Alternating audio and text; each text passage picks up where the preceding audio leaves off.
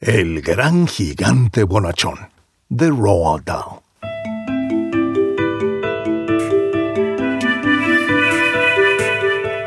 Buenos días y bienvenidos todos de nuevo a Murmullos Radiantes. Qué hermoso tenerlos aquí. Hoy estamos en plan de pura diversión y vuelos de imaginación salvaje con el gran cuentista Roald Dahl seguramente uno de los escritores más queridos de todos los tiempos y con muy buena razón. ¿A quien no le han emocionado, entretenido y encantado sus historias extravagantes, desconcertantes y encantadoras? Dahl es uno de esos genios que están tan adelante en el juego que todos los demás, incluido Hollywood, van corriendo atrás de ellos sin aliento tratando de alcanzarlos. En lugar de tratar de encajar en el molde de los grandes escritores infantiles de su cultura y su tiempo, y vaya que lo sabía, titanes como Enid Blyton, Roger Kipling, C.S. Lewis, tres maestros consumados del oficio en el idioma inglés, Roald Dahl se salió completamente de la caja y al hacerlo creó paisajes y personajes completamente nuevos que simplemente no tienen precio. Su talento para jugar, literalmente jugar, con el lenguaje es otra enorme virtud. Considera tan solo los nombres de los personajes en el texto elegido hoy, el gran gigante bonachón, y uso la estupenda traducción de Julio Hermoso Oliveras en la colección Lo que leo de Editorial Santillana. Los personajes de este libro son humanos, la reina de Inglaterra, Mary, la doncella de la reina, el señor Tibbs, mayordomo del palacio, el jefe del ejército de tierra, el jefe de las fuerzas aéreas y por supuesto Sophie, una niña huérfana. Gigantes. Y escucha la magia de estos nombres. El tragamofletes, el quebrantahuesos, el estruja señores, el mascaniñas, el sudacarnes, el zampamollejas, el aplastanenas, el embotellasangres, el carniceronte y, por supuesto, el gran gigante bonachón. Ni siquiera has comenzado y ya estás pensando, Dios mío, quiero leer este libro. No me importa de qué más se trate. Yo quiero leer este libro a ver qué hace el mascaniños y el estruja señores y el zampamollejas. Así de hermoso es Roald. Fabuloso. Debes haber leído o visto las adaptaciones cinematográficas y o teatrales de Los Gremlins, Charlie y la fábrica de chocolates, James y el durazno gigante, James and the Giant Peach, el fantástico Mr. Fox, divertidísima, Matilda y por supuesto el gran gigante bonachón. Entre las historias que aún no han llegado al escenario o la pantalla, mis favoritas personales serán siempre las brujas, The Witches, los Twits, The Twits, y la jirafa, el pelícano y yo, The Giraffe and the Pelly and Me. Sensacionales las tres. Pero Dahl también escribió inspiradores tomos de autobiografía y vivió una vida rica y fructífera como soldado, piloto, sobreviviente, diplomático, espía, escritor, inventor, esposo devoto de una belleza de Hollywood y padre dedicado a sus muchos hijos. Si quieres saber más de ello, debes también leer Boy, Tales of Childhood y Going Solo. No sé si estos ya se han traducido al español, a mí me encantaría traducirlos, así que si conoces algún editor con inteligencia y sensibilidad, dile que comisione a Gabriel Porras, el de los murmullos radiantes, para hacer la traducción. Órale, carnal. Pero el libro que leemos juntos hoy es El gran gigante bonachón. Y sí, como siempre, el libro es infinitamente mejor que la película, incluso si un director tan prominente como Steven Spielberg fue quien hizo la película.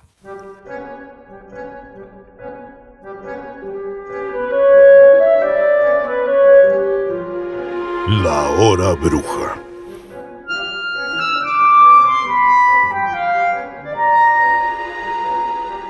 Sophie no podía dormir. La brillante luz de la luna se colaba por una rendija entre las cortinas e iluminaba justo su almohada. Hacía horas que las demás niñas del cuarto estaban profundamente dormidas. Sophie cerró los ojos y permaneció tumbada, casi sin moverse. Intentó dormirse con todas sus fuerzas. De nada sirvió. La luz de la luna era como una hoja de plata que atravesaba la habitación justo hasta su rostro. La casa estaba en absoluto silencio. No llegaba una sola voz desde el piso de abajo, ni tampoco se oía un solo paso en el de arriba. Tras la cortina, la ventana se encontraba abierta de par en par, pero nadie pasaba tampoco por la acera en el exterior. No circulaba ningún coche por la calle, no se oía el más leve ruido por ninguna parte. Sophie jamás había sentido un silencio semejante. Tal vez, se dijo, aquello fuese lo que la gente llama la hora bruja. Alguien le contó una vez, entre susurros, que la hora bruja es un momento especial en plena noche, cuando todos los niños y todos los mayores están muy dormidos profundamente y todas las cosas oscuras salen de sus escondrijos y tienen el mundo entero para sí. La luz de la luna brillaba sobre la almohada de Sophie con más fuerza que nunca. Decidió salir de la cama y cerrar la rendija de las cortinas. Si te pillaban fuera de la cama después de apagar las luces, entonces te castigaban. Aunque dijeses que tenías que ir al cuarto de baño, no aceptaban aquello como excusa y te castigaban igual. Pero ahora no había nadie despierto. Sofía estaba segura de ello. Alargó la mano para agarrar las gafas que aguardaban sobre una silla junto a su cama. Tenían la montura de acero y unas lentes muy gruesas, y Sophie apenas podía ver sin ellas. Se las puso, se deslizó fuera de la cama y anduvo en puntas de pie hasta la ventana. Sophie se detuvo al llegar ante las cortinas. Le daban ganas de colarse por debajo de ellas y asomarse por la ventana para ver qué pinta tenía el mundo justo ahora, cuando se palpaba la hora bruja. Escuchó de nuevo. Todo estaba en un silencio sepulcral. Sus ganas de asomarse se volvieron tan fuertes que no las pudo resistir. Veloz, metió la cabeza por debajo de las cortinas y se asomó por la ventana. En la plateada luz de la luna, aquella calle del pueblo que ella conocía tan bien tenía un aspecto completamente distinto. Era como si las casas se encorvasen y se torciesen como las casitas de los cuentos. Todo parecía pálido y fantasmal blanquecino como la leche. Alcanzó a ver la tienda de la señora Rance al otro lado de la calle, donde podías comprar botones, lana y trozos de elástico. No parecía de verdad, como si estuviera oscura y envuelta en la niebla. Sophie dejó ir la mirada calle abajo, más y más lejos. De repente se quedó paralizada. Algo subía por la calle. En la acera de enfrente era algo negro, algo alto y negro, algo muy alto y muy negro y muy delgado.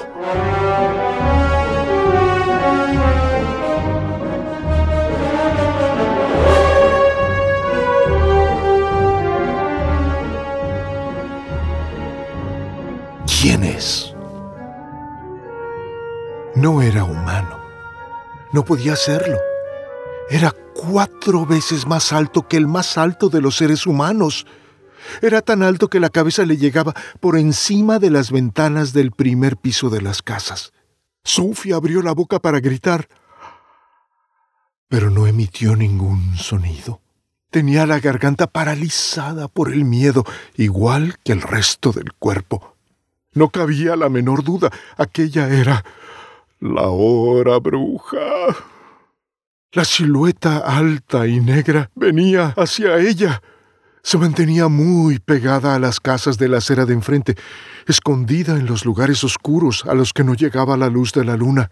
Avanzaba y avanzaba cada vez más cerca, pero se movía en intervalos, se detenía y luego arrancaba, aunque se volvía a detener. ¿Pero qué diablos estaba haciendo?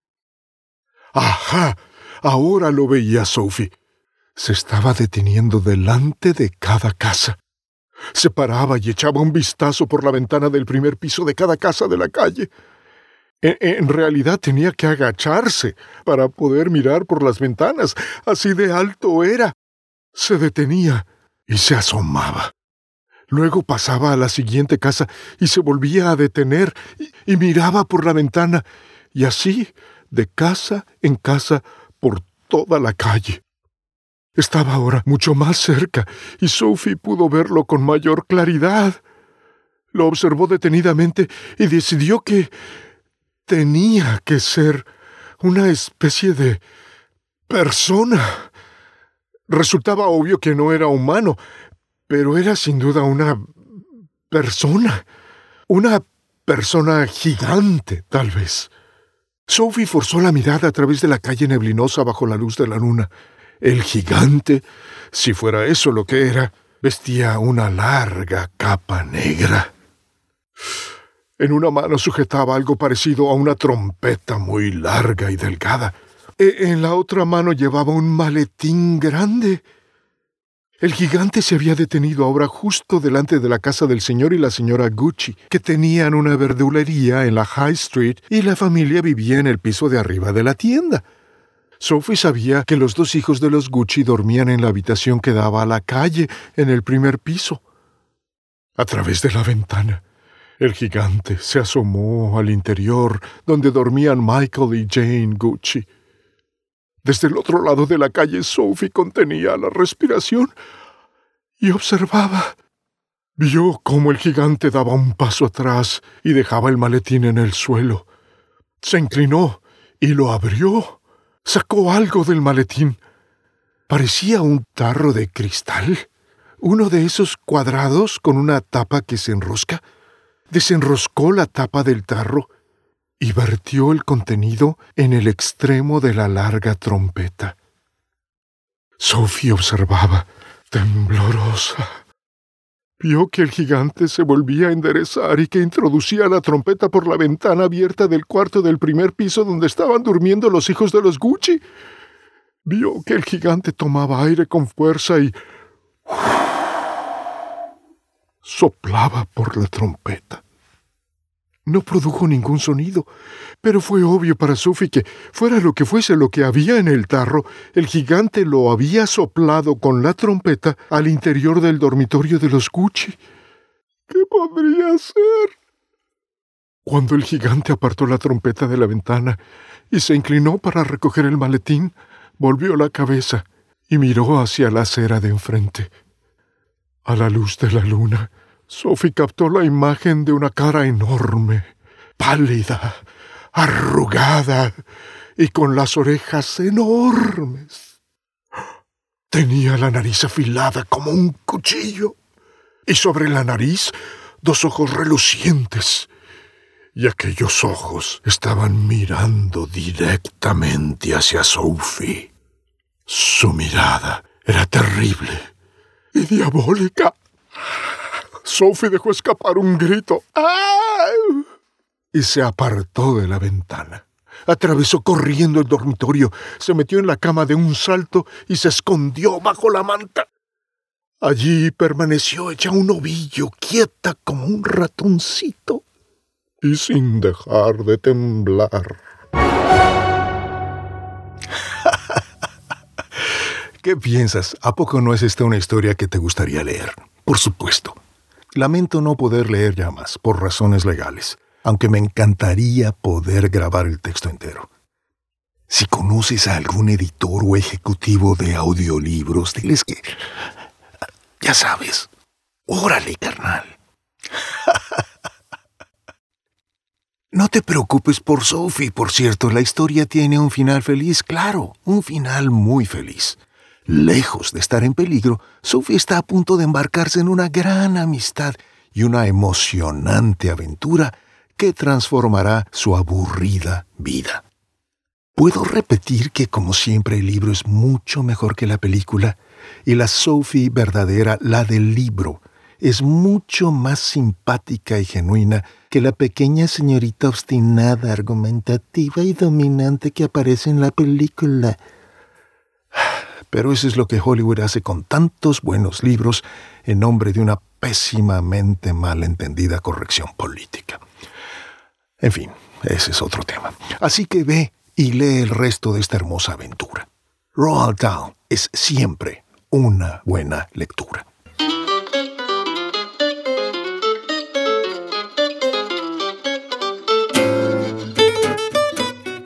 Gracias por escuchar. Ya sabes la rutina. Si te gustó, sea un gigante bonachón y amigable y haz clic en el botón me gusta. Suscríbete y compártelo con tus gigantes más queridos. Oye, incluso podrías dejarme un comentario aquí o en murmullosradiantes.com.